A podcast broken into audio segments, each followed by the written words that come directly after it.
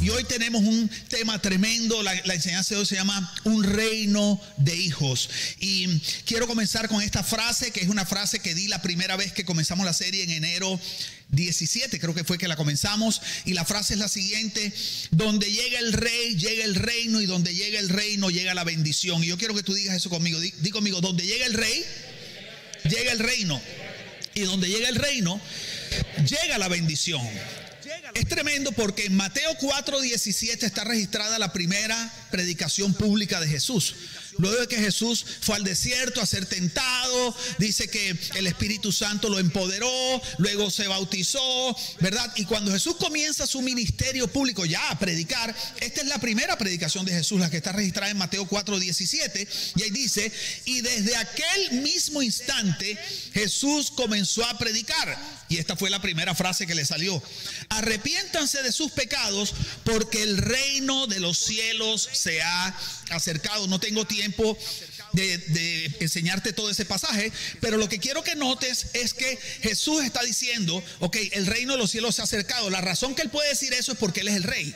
Y él lo que está diciendo ahora es, ok, Dios se hizo hombre, ahora yo estoy entre ustedes, por lo tanto, si el rey está entre ustedes, junto con ese rey también viene su, su reino. Entonces, ¿qué pasa? Que donde llega el rey, llega la manifestación y la expresión del reino de los cielos, el reino de Dios. ¿Qué es el reino de Dios? El reino de Dios es la forma de Dios, la manera de pensar de Dios, las maneras de Dios, cómo Dios dice que hay que relacionarse, tratar a la gente, los principios que identifican al reino de Dios. Y la Biblia enseña que cuando Jesús llega, cuando el rey llega, supuestamente llega con su reino y que donde ese reino es abrazado porque una cosa es que el reino se presente y otra cosa, o sea, el rey viene, con el rey viene el reino y otra cosa es que la gente a la cual se acercó ese rey con ese reino, abracen a ese rey con ese reino. Me estoy haciendo entender y por eso él dice arrepiéntanse de sus pecados. Él no está hablando de adulterio, de nada de eso. Un día algunos han escuchado una enseñanza mía que yo doy que se llama eh, autoridad, orden y bendición o bendición, orden autoridad, que yo doy con unos cartelitos y en esa enseñanza yo explico este pasaje de cómo Jesús lo que está diciendo es permitan que Dios gobierne su vida. Permitan que Dios y sus maneras, sus formas, sus principios, los que identifican su reino, porque toda nación, todo reino tiene como su constitución, tiene sus principios. Tú no puedes venir a Estados Unidos a pretender vivir como vivías en Colombia, en Perú, en Venezuela, porque aquí es diferente. Aquí no te puedes estacionar donde te dé la gana, porque aquí sí te ponen la multa y cuando te la pones sí la tienes que pagar. Aquí no le tiras 500 barras al policía. ¿Ok? O sea, aquí es diferente, porque es otro reino. ¿De que te ríes, Carlos? Aquí es otro reino, ¿verdad? Entonces, como es otro reino, tiene otra constitución. Entonces Jesús está diciendo, dejen de vivir de acuerdo a como ustedes creen que se deben vivir y abracen este reino que yo les traigo. Si abrazan este reino, van a poder experimentar mi bendición. Donde llega el rey, llega el reino. Donde llega el reino, llega su bendición. Ahora, mira qué tremendo. Quiero que me acompañes a Lucas 22, 24. Porque pregunta, ¿cuántos quieren la bendición de Dios? ¿Cuántos la quieren disfrutar? O sea, ¿cuántos quieren experimentarla en toda su plenitud? Mira este pasaje, qué tremendo. Lucas 22, 24 dice, y empezaron a discutir sobre cuál de ellos sería el más importante. O sea, aquí va Jesús caminando con los discípulos. Y los discípulos empezaron a discutir cuál de ellos sería el más importante. Quiero que noten que eso no pasa solo ahora. Esto pasa en todas las organizaciones donde hay seres humanos. ¿Ok? Sea un equipo de fútbol, sea una iglesia, sea una empresa, una familia, un negocio de familia o lo que sea. Siempre que haya seres humanos, la gente se va a estar comparando unas con otras para ver quién es más importante, quién es más valioso, quién tiene más autoridad. Eso no es nuevo, eso viene ya desde la época de Jesús, ya se venía manifestando ese asunto. Y dice, Jesús les dijo, ah, perdón, ¿por qué ellos venían hablando esto? Porque ellos sabían que Jesús era especial. En ese tiempo andar con Jesús era tener caché. ¿Ok? Es como lo que llaman el programa ese que se llama Entourage, ¿verdad? Los, como los actores y los artistas, los músicos que andan con su poco gente alrededor. Tú sabes, entonces el man no es nadie, pero tú andas con el man que es alguien. ¿Ok? Y me recuerdo un amigo mío, cuando yo estaba jovencito, hace 3, 4 años atrás, me acuerdo yo. Y entonces recuerdo un amigo mío, no voy a decir el nombre, ¿verdad? Voy a decir el milagro, pero no el santo. Y entonces este muchacho súper inteligente, pero había estudiado, bueno, estudió tres carreras, pero yo me acuerdo que yo le dije, fulano, ¿tú qué vas a hacer cuando grande? Y me dice, voy a ser presidente de Colombia. Y tenía un hermano, el otro hermano era flojo. Y le digo, ¿verdad? ¿Tú vas a ser presidente de Colombia? Le digo, sí, wow, tremendo. Bueno, el man estudió economía, derecho y administración y es piloto. Y le digo al hermano, fulano, ¿y tú qué vas a hacer? Y me dice, ay, hermano, el presidente de Colombia, ¿te parece poquito? ¿Sí ves cómo es el asunto? Entonces los discípulos andaban con el, el man, como dirían los mexicanos, Adri, con el mero. ¿Verdad? Entonces los discípulos sabían que este man Jesús les daba como valor, como caché, pero ellos decían, ok, la pregunta es entre nosotros cuál es el que más caché tiene. ¿Cuál es el más cercano? Como cuál es el, que está más pegado a Jesús. Y venían peleando por eso. Y entonces Jesús les dijo, los reyes de las naciones son unos tiranos con sus súbditos.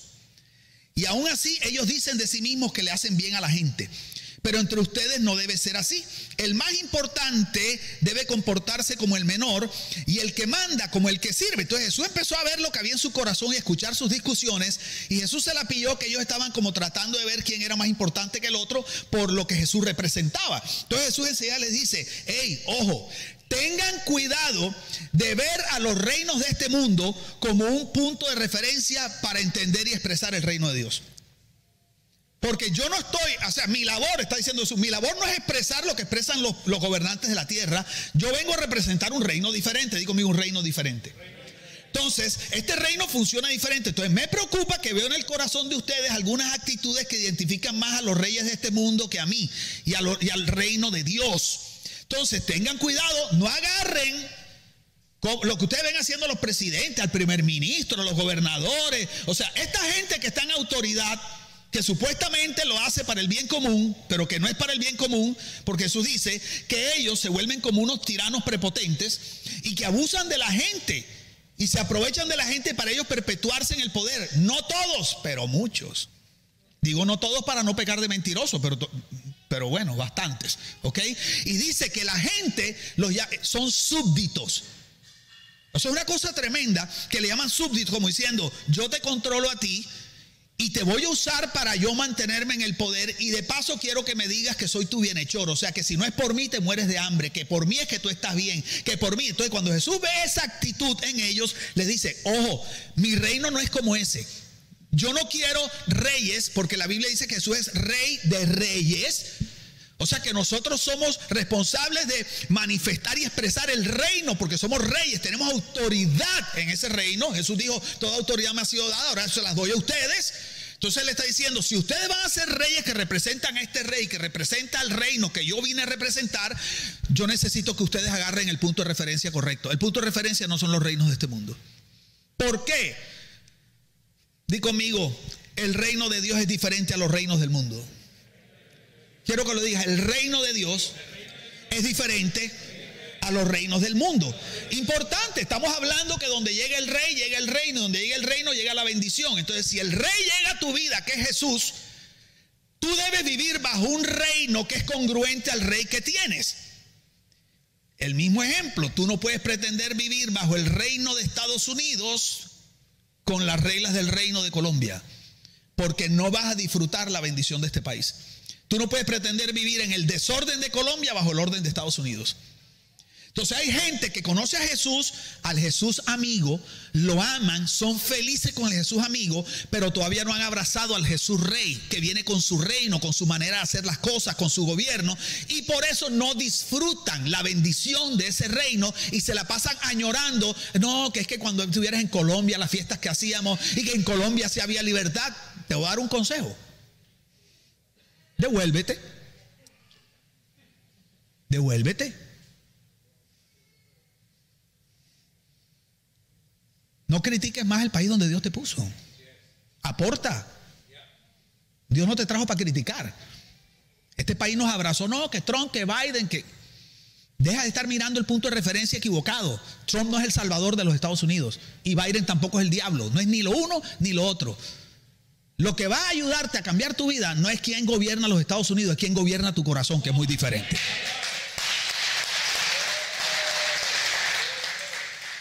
Esa frase no me salió en la primera experiencia. Eso hay que ponerlo en Instagram y en Twitter. Lo que va a cambiar tu vida no es quién gobierna los Estados Unidos, es quién gobierna tu corazón. Apunten la camisa, se me olvidan las cosas. ¿Ok? Entonces, el reino de Dios es diferente a los reinos de este, de este mundo. ¿Por qué? Porque primero, el reino de Dios tiene un rey que es diferente a los reyes de los reinos de este mundo. Los reyes de este mundo dicen que son tiranos, son prepotentes, tú sabes, no todos, pero casi todos. Casi todos. Entonces, si tú quieres abrazar el reino de Dios, tú no puedes entrar al reino de Dios, no me refiero al cielo, al reino, a ese gobierno, a esa expresión de la bendición de Dios, si tú no funcionas o no entiendes que Jesús es diferente a los reyes de este mundo. Sobre todo si en el caso mío tengo autoridad sobre una organización o alguno de ustedes es líder en esta organización, tenemos que tener cuidado. ¿Por qué? Porque tenemos que tener cuidado de que la manera como ejercemos autoridad no se parezca a los reyes de este mundo, sino a Jesús. Porque los reyes de este mundo son prepotentes, son manipuladores, algunos son abusadores. Son, algunos son tiranos. En el caso del reino de Dios, Jesús es un rey compasivo. Es un rey misericordioso. Es un rey que busca el bien común. Jesús no es un rey que está usando a la gente para él crecer. Al revés, Él es el rey que dio su vida para bendecir a los demás. El reino de Dios es diferente, no solamente porque tiene un rey diferente, sino porque tiene un sistema de gobierno diferente. Los, los, reinos del mundo funcionan bajo presión, bajo coerción, bajo la ley. Resulta que el reino de Dios funciona bajo el amor, el servicio y el ejemplo.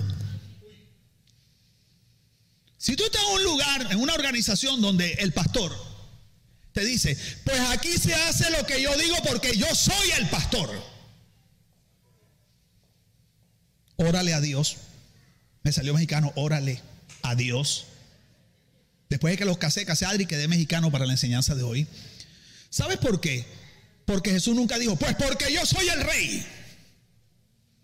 Porque yo soy el que manda. Cuando tú ves a una persona que anda diciendo que es la que manda, la primera persona que no cree que es la que manda es la que dice que manda. Tiene inseguridad de su autoridad y se la tiene que estar recordando a los demás y a él. Jesús no gobernó recordándole su autoridad a nadie. Es más, las veces que tuvo la oportunidad de recordarle su autoridad a alguien, nunca lo hizo y se quedó callado. Y cuando hacía grandes milagros y la gente se impactaba, él le decía a la gente, por favor, no le digan a nadie. No le digas a nadie, no le digas quién soy, no le digas, o sea, no es el momento. Pero en el mundo es al revés. Yo quiero que sepan quién soy, yo quiero que sepan que soy la autoridad, yo quiero, y Jesús está diciendo, mi reino es diferente, mi sistema de gobierno está basado en el amor. Tú aquí gobiernas por amor al otro, no por amor a ti. Ok, mi sistema de gobierno está basado en el servicio, no es cuánto te sirve la gente a ti, es cuánto tú sirves al otro, porque la Biblia, Jesús dijo, el Hijo del Hombre no vino para ser servido, sino para servir. Y el reino de Dios, el sistema de gobierno es con ejemplo, porque en el reino de Dios líder no es el que manda, es el que lo hace primero. ¿Sí? Entonces, además de que tiene un rey diferente, un sistema de gobierno diferente, está compuesto por gente diferente y aquí es la enseñanza. Qué bueno que nada más, bueno, nada más me quedan tres horas y media para terminar, pero no mentira, todo va a ser cortico. Además de eso está compuesto por gente diferente, porque los reinos del mundo están compuestos por súbditos, por esclavos que le sirven a los reyes. El reino de Dios está compuesto por hijos. Si ves, el reino de Dios es un reino de hijos. Qué buen día escogiste para venir, Tocayo. Di conmigo un reino de hijos. Di conmigo no es un reino de esclavos. Di conmigo no es un reino de súbditos. Es un reino de... ¿Es un reino de qué? ¿Es un reino de qué? Esto es muy importante, te voy a explicar por qué. Porque la manera como te ves a ti mismo delante de Dios determina tu capacidad de disfrutar ese reino y expresarlo.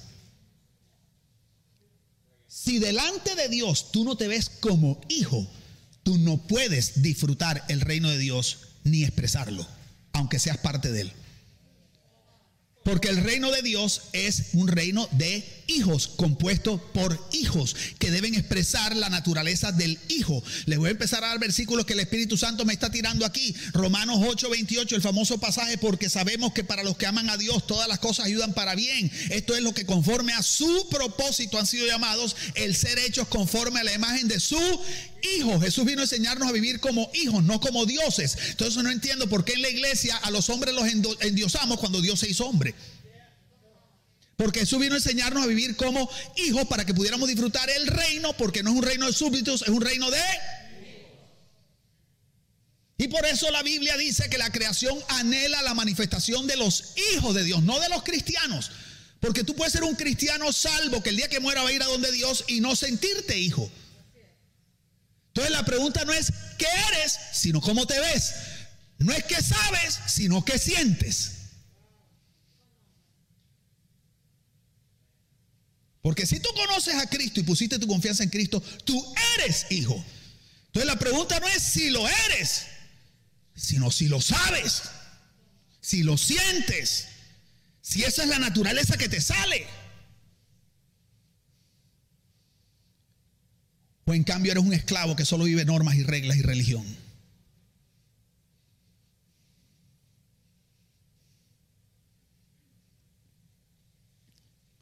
¿Cómo te ves a ti mismo delante de Dios? Ah, pastor, hijo, hijo. Híjole. Viste, el mexicano está hoy encendido. Quiero decirte algo. o sea, esto no tiene que ver con lo que tú contestes, tiene que ver con tu realidad. Porque gran parte de los creyentes te va a decir, hijo pastor. Y yo llevo 19 años enseñando de paternidad.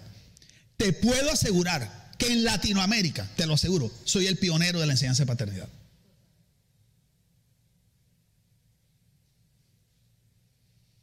He viajado por el mundo entero enseñando de paternidad, hasta Taiwán, Tailandia. Y en la iglesia donde llego, la gran mayoría de creyentes no se sienten hijos, ni siquiera los pastores. Entonces, ¿cómo la iglesia va a representar al rey y su reino si nosotros no nos sentimos hijos, si es un reino de hijos? Entonces, como no nos sentimos así, ¿sabes lo que hacemos? reemplazamos el reino, el amor del Padre con reglas y normas.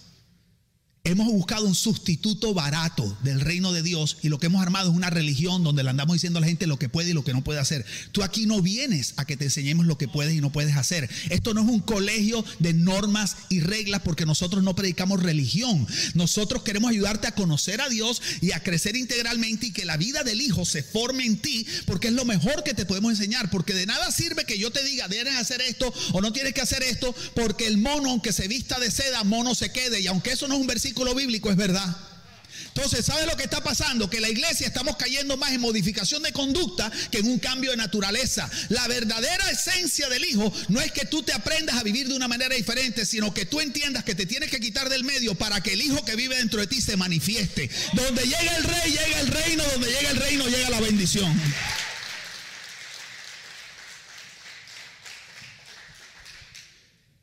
Entonces, Acompáñame a Lucas 15, 11 y hoy creo que no vamos a salir a tiempo. Hoy necesito que me regalen aunque sea cinco minutos más. ¿Ok? Siempre caen en esto. Todos los que me regalan cinco minutos levanten la mano. 5, 10, 15, 20, 25. Siempre caen. No, nada más necesito cinco minutos. ¿Ok? Lucas 15, ya mi esposa dijo, ya se dónde. Okay, Lucas 15, 11, la famosa parábola del hijo pródigo, porque yo lo que, lo que queremos ver y lo que tú quieres ver, no es lo que quieres contestar, es lo que tú quieres saber, es si tú eres hijo o eres súbdito. Si tienes corazón de hijo o corazón de siervo, de esclavo, que en la Biblia es lo mismo. Lucas 15, 11. Jesús continuó y les dijo, un hombre tenía dos hijos. ¿Cuántos hijos tenía? Los dos eran qué? Hijos. ¿Qué eran? El mismo papá, dos hijos. Un día el menor le dijo a su padre, papá, dame la parte que me toca de la herencia. Entonces el padre repartió sus bienes entre los dos. A los pocos días el hijo menor juntó todo lo que tenía y se fue lejos a otro país. Allí vivió desordenadamente y desperdició su herencia. Cuando ya lo había gastado todo, la comida empezó a faltar en ese país y él comenzó a pasar hambre. Entonces fue y consiguió trabajo con un ciudadano del lugar que lo mandó a sus campos a cuidar cerdos. Tenía tanta hambre que le daban ganas de llenarse el estómago con la comida que daban los cerdos, pero nadie se la daba. Oye, qué terrible cuando ni la comida de los cerdos te la dan. ¿Ok? Un día se puso a pensar, en la casa de mi padre los jornaleros tienen comida en abundancia. Él no dijo en la casa de mi jefe. En la casa de mi padre los jornaleros tienen comida en abundancia y yo aquí me estoy muriendo de hambre. Ya sé lo que haré, volveré a mi casa y le diré a mi padre, papá, he pecado contra el cielo y contra ti. Eso no suena arrepentimiento, lo que el man tenía era filo. Pero en la iglesia predican que el pelado se arrepintió. El man no se arrepintió, tenía tanta hambre que él dijo, ¿sabe lo que voy a hacer? Voy a volver con el rabo entre las piernas, pero por lo menos como. Y el papá no, cuando llegó el papá no le dijo, déjame hacerte un scan para asegurarme que esto es lo que hay en tu corazón, que el genuino arrepentimiento. Pero bueno. Volveré a casa y le diré a mi padre, papá, he pecado contra el cielo y contra ti, ya no merezco que digan que soy tu hijo, trátame como uno de tus jornaleros, de tus súbditos. Está diciendo, estoy dispuesto a bajar de hijo a súbdito con tal de que me den comida. ¿Ok? Así que viajó de regreso a la casa de su padre cuando todavía estaba lejos, no había hablado, no se había excusado, no había hecho nada, no había pedido perdón, ¿verdad? Dice, cuando todavía estaba lejos, su padre lo vio y sintió compasión, porque el reino de Dios no funciona por coerción, sino por compasión.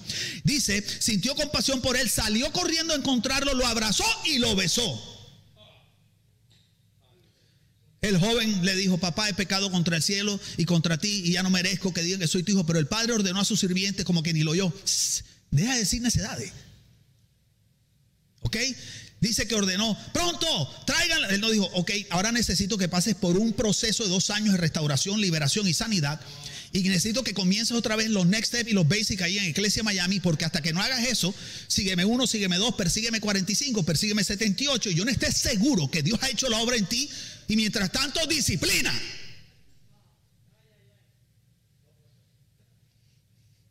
Pronto, traigan la ropa y vístanlo, pónganle un anillo en su dedo y sandalias en sus pies y que maten el becerro más gordo para hacer fiesta, porque este hijo mío estaba muerto pero ha vuelto a vivir, se había perdido y lo hemos encontrado y comenzaron la fiesta. Mientras tanto el hijo mayor estaba en el campo cuando ya iba de regreso cerca de la casa, oyó la música del baile, no puede ser que Dios esté usando una parábola donde el mismo padre tiene baile en su casa. Bueno, no es la enseñanza de hoy. Llamó a uno de los sirvientes y le preguntó qué estaba pasando. Él le respondió, tu hermano ha regresado y tu papá mandó matar el becerro más gordo porque lo ha recuperado sano y salvo. El hermano mayor se enojó tanto que se negó a entrar y que le dio tanta rabia al hermano mayor. El padre tuvo que salir a suplicarle y el padre suplicándole. Cuando tú tienes corazón de súbdito, ni por las súplicas del padre, tú entiendes el asunto. Salió a suplicarle, ¿verdad? Que, entrara, pero él le respondió, por años he trabajado para ti sin desobedecerte y jamás me has dado siquiera un cabrito para hacer una fiesta con mis amigos. Cambio, ahora que regresa ese hijo tuyo que ha malgastado tu dinero con prostitutas, mandas matar el becerro más gordo para él. Su padre le respondió, hijo mío, tú siempre estás conmigo y todo lo que tengo es tuyo. Pero teníamos que hacer fiesta y alegrarnos, pues tu hermano estaba muerto y ha vuelto a la vida, se había perdido y lo hemos encontrado. Y esta historia muestra a dos hermanos con dos corazones muy diferentes. Uno con un corazón de hijo y el otro con un corazón de siervo, de esclavo. Lo que pasa es que el que tenía corazón de hijo era un hijo rebelde, pero era hijo. Tú disfrutas más el reino como hijo rebelde que como siervo obediente. Ojalá te quede eso que te acabo de decir. Tú disfrutas más el reino como hijo rebelde que como siervo obediente, porque el hijo rebelde por lo menos se ripió la herencia. No le duró mucho, pero se la gozó. ¿Sí o no? Pero la iglesia cristiana está levantando un ejército de esclavos, de súbditos, en vez de levantar una familia de hijos. El corazón de hijo y el corazón de súbdito, de siervo, no es el mismo. Te voy a explicar, mira, el corazón de siervo cree que la bendición del Padre es una remuneración por su trabajo, como un salario. Toda mi vida he trabajado y ni siquiera me has matado un cabrón. Está diciendo, yo he trabajado para ti, ¿dónde está el pago por mi trabajo? La bendición de los padres hacia los hijos no es una remuneración. Es una obligación que Dios coloca en el padre hacia los hijos. Es un legado, es una herencia, es una bendición, no es un salario. Y en la iglesia se habla mucho, no, que si tú no tal cosa, Dios no te bendice. Y si tú no haces esto, Dios no te bendice. Y si no apoyas la visión de edad, Dios no te bendice. Y si tú no vas a estar, Dios no te bendice. Y si tú, quiero que sepas que esa es mente de súbdito. Por eso la iglesia cristiana le ha costado tanto impactar a la gente de afuera.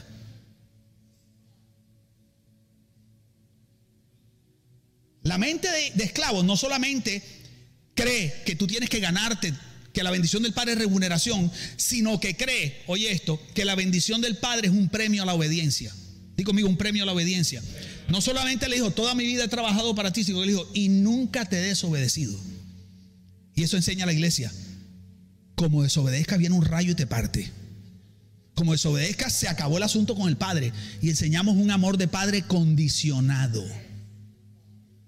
En vez de enseñar la ley de la siembra y la cosecha, no tiene que ver con el amor del Padre. Todo lo que el hombre siembra, eso cosecha. Tú eres desordenado, tu vida vas a tener rollos y problemas, pero es por el desorden, no es porque el Padre te dejó. Pero si nosotros mezclamos el amor incondicional, Padre, con los problemas o los errores que cometemos y con la siembra y la cosecha, vamos a levantar una iglesia temerosa, como este segundo hijo, el mayor, que cree que tiene que portarse bien para poder ser premiado. Nosotros no nos portamos bien para ser premiados, nosotros nos portamos bien porque la Biblia dice que nosotros amamos a Dios porque Él nos amó primero. O sea, haber conocido el amor del Padre y cuán incondicional es para nosotros. Una cosa tan violenta que la respuesta que sale del corazón es vivir una vida que le agrada a Él. Yo no vivo para que Él me bendiga. ¿Ves? Yo me porto bien porque Él ya me bendijo, que son dos cosas diferentes.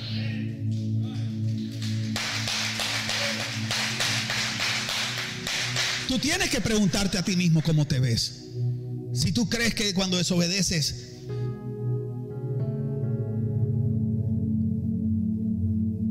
fulano, este, hemos encontrado una masita ahí en un lugar de su cuerpo. Eso debe ser la retribución porque yo le fallé a Dios. No, me echaron del trabajo, claro, pastor, es que ¿quién me manda? Llevo tres meses sin ir a la iglesia y yo sabía que por ahí tenía que... sabes que la mente de esclavo le cuesta ver lo que ha recibido.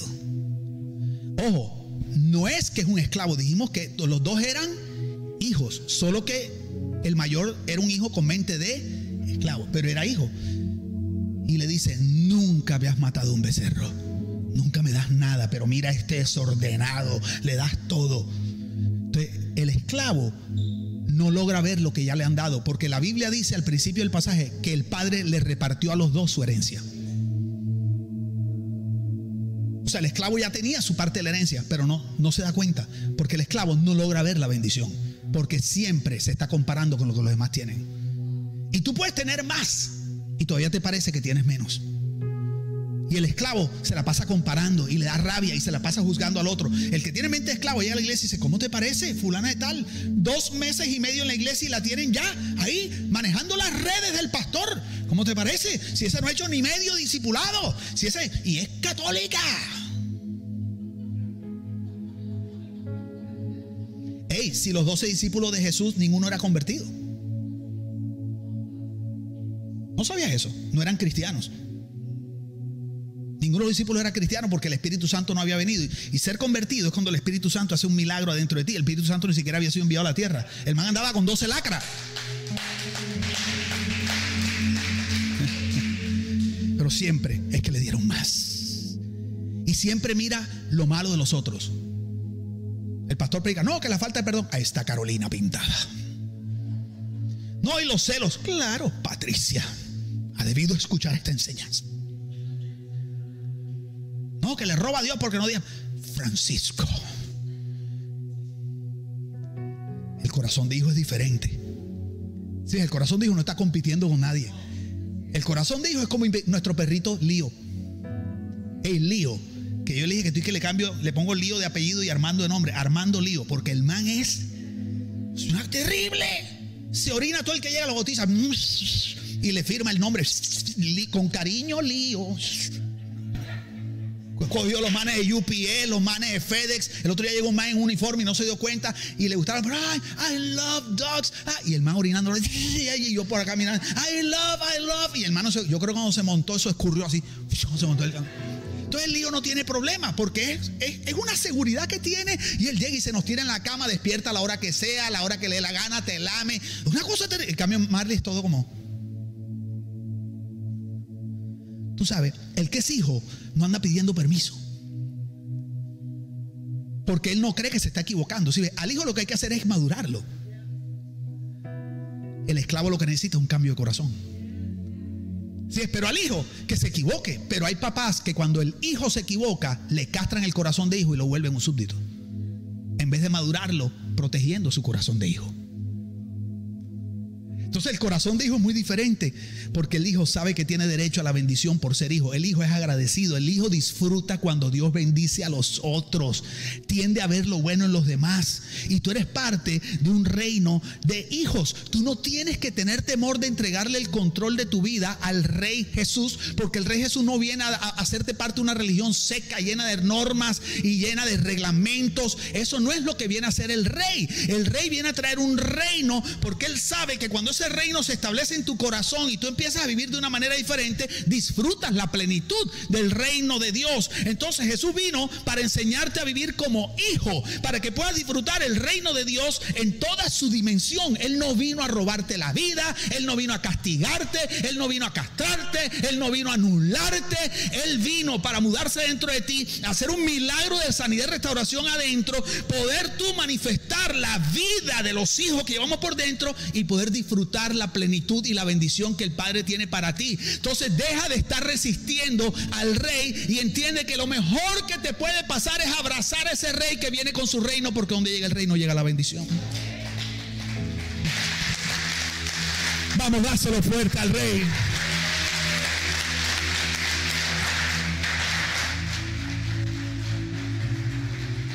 Entonces nos, claro, la iglesia lo predica de una manera que uno le da terror. Tú ya recibiste a Jesús como Salvador, pero te falta recibir al Jesús Señor. ¿Y ese cuál es? El que manda, el que controla, el que te dirige, al que le tienes que rendir tu vida, tienes que morir. Yo me quedo con el Salvador mejor.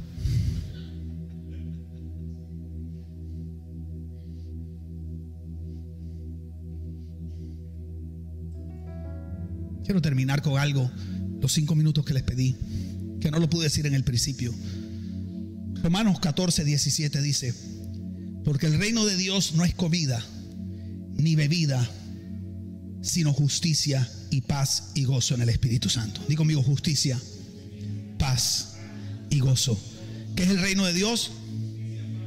¿Qué es el reino de Dios? Sí, nos dice reglas, normas, reglamentos, ¿Qué es el reino de Dios? ¿Sabe lo que significa justicia? Justicia significa que tú y yo que somos imperfectos y pecamos todos los días, la Biblia dice que merecíamos morir. Pero para el Padre, no enviarte a ti a la muerte, envió a la muerte a su propio Hijo Jesús. Y Jesús tomó tu lugar y mi lugar. Primero Jesús vivió, la vida perfecta que tú y yo jamás podremos vivir. Y segundo, tomó tu lugar y mi lugar en la cruz donde deberíamos haber estado tú y yo. Entonces cuando Jesús murió en la cruz, Él recibió la ira de Dios que debería haber caído sobre ti, sobre mí. Él pagó tu cuenta, o sea, la cuenta, lo que nosotros le debíamos al Padre, lo pagó Jesús. Y eso es lo que la Biblia llama justicia. Pero esta palabra justicia tiene una connotación que me encanta. Es la palabra good standing. Como cuando tú dices, I'm in good standing con tal persona. O sea, esta persona me tiene en alta estima. O sea, esta persona le gusta hacer negocio conmigo porque, porque él confía en mí. En good standing. La Biblia dice que a través de Jesús, cuando Jesús llega, el rey llega a tu vida, eso te pone en good standing con el Padre. Y el reino de Dios consiste en que estás en una buena posición, claro, porque ya no estás en la posición de súbdito, ni en la posición simplemente de creación, ahora estás en la posición de justicia. Paz, rápido. Paz significa bienestar y prosperidad. Porque donde llega el rey, llega el reino, y donde llega el reino, llega su bendición. Y como aprendimos el año pasado, aunque el mundo diga detente, Dios dice, avanza porque Dios te dice que ha puesto una oportunidad delante de ti y mientras las noticias te dicen que este no es el momento de invertir, que no hagas nada, me dicen, pastor, cierra la iglesia, pastor, todo online, pastor, tal cosa, esto y lo otro y Dios me dice, quiero que amplíes, te voy a dar cafetería, te voy a dar un lugar nuevo, te voy a dar colegio, te voy a dar... ¿Por qué? Porque donde llega el rey, llega su reino, donde llega el reino, llega la paz y la prosperidad. ¿Cuántos quieren paz y prosperidad? Yo quiero saber.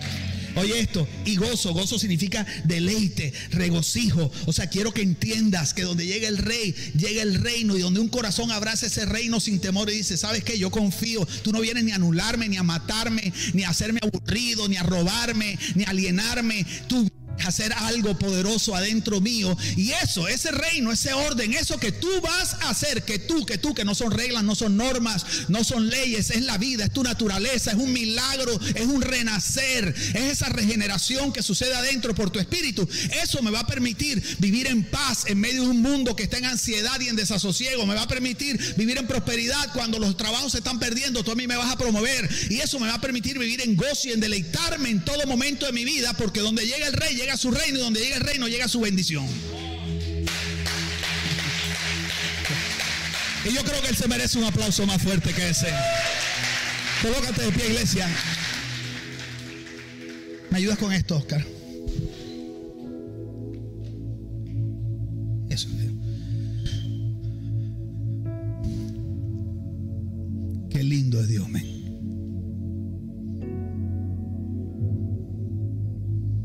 Depende de tu personalidad. Se pueden llevar esto también. Depende de tu personalidad, tu crianza o tu mala crianza. Para algunas personas es más difícil confiar en que alguien venga y decirle, ¿sabes qué? Toda mi vida me he protegido solo, me he defendido solo, salí adelante solo está bien, voy a confiar que me va mejor contigo. No es fácil. Hay gente que es más desconfiada que otra. Y los latinos somos bien desconfiados. Y por eso Jesús le dijo, arrepiéntanse. O sea, cambia su manera de pensar. No es arrepiéntete, oh, perdóname por el adulto. No, arrepentimiento es cambiar tu manera de pensar. Deja de creer que tú tienes que autogobernarte. Deja de creer que es la única manera que vas a ser feliz. Deja de creer que así es que vas a tener éxito. Jesús te dice, yo tengo algo mejor para ti. Yo sí tengo verdadera paz y prosperidad. Yo sí tengo eh, alegría de verdad. Pero necesito que abraces mi reino. Que abraces mi forma de hacer las cosas. Y que la abraces con alegría. No te resistas porque yo no vengo a hacerte daño. Yo vengo a bendecirte. Porque donde llega el rey, llega su reino. Y donde llega el reino, esa no se le va a olvidar nunca. Y quiero preguntar, ¿quién aquí se atreve a decir, pastor, soy el peor pecador? No, mentira, no. ¿Quién aquí se atreve a decir, a mí me cuesta soltar, pastor, confieso, me cuesta soltar el control de mi vida.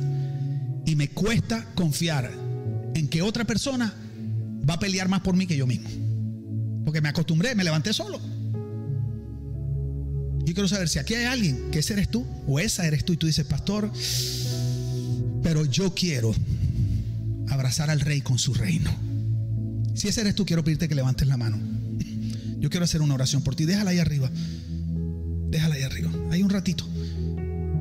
Está el arcángel Gabriel apuntando. Padre, te quiero dar gracias por cada persona que está con su mano levantada. Es un milagro, Señor, que un ser humano confíe el gobierno de su vida. Pero ese es el That's the game changer, Father. That's the game changer. Nosotros queremos al Jesús amigos, claro. Qué rico poder caminar contigo. La Biblia dice que tú hablabas con Moisés cara a cara como se habla con un amigo, pero pero necesitamos a ese Jesús rey ese que, que cambia cosas, porque quiere lo mejor para nosotros. Y hemos entendido hoy, Señor, que cuando abrazamos ese reino, abrazamos tu paz, tu prosperidad, tu alegría, tu plenitud, tu deleite, Señor. Y yo quiero que cierres tus ojos por un instante. Quiero que te imagines a Jesús, pero lo vas a ver diferente. Quiero que te imagines a Jesús como un rey precioso. No al Jesús humano, humilde, sí humilde, pero quiero que te lo imagines como un rey brillante, con una corona preciosa, con una cinta así en el pecho. Dice que tiene un tatuaje en el muslo. ¿Sabías eso, David? Que Jesús tiene un tatuaje en el muslo. Eso dice la Biblia en Apocalipsis que dice Rey de Reyes y Señor de Señores. Y ahí está, dice que su rostro resplandece. El rey. Y ahora quiero que te mires ahí alante de él y quiero que mires que tú tienes una corona en tu cabeza.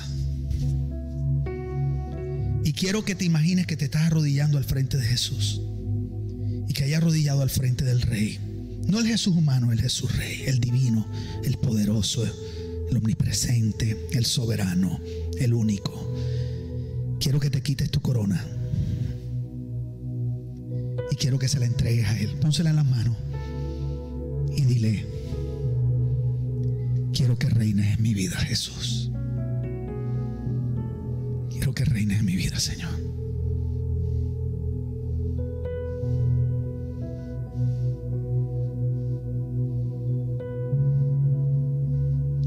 Y antes de irnos, si nunca le has abierto tu corazón a Jesús, te lo expliqué ahorita. Él vivió la vida perfecta por ti. Tomó el lugar en la cruz por ti por mí.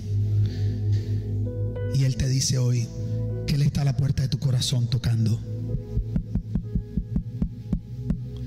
Dice, si alguno oye mi voz y abre la puerta, dice, entraré en Él y cenaré con Él y Él conmigo.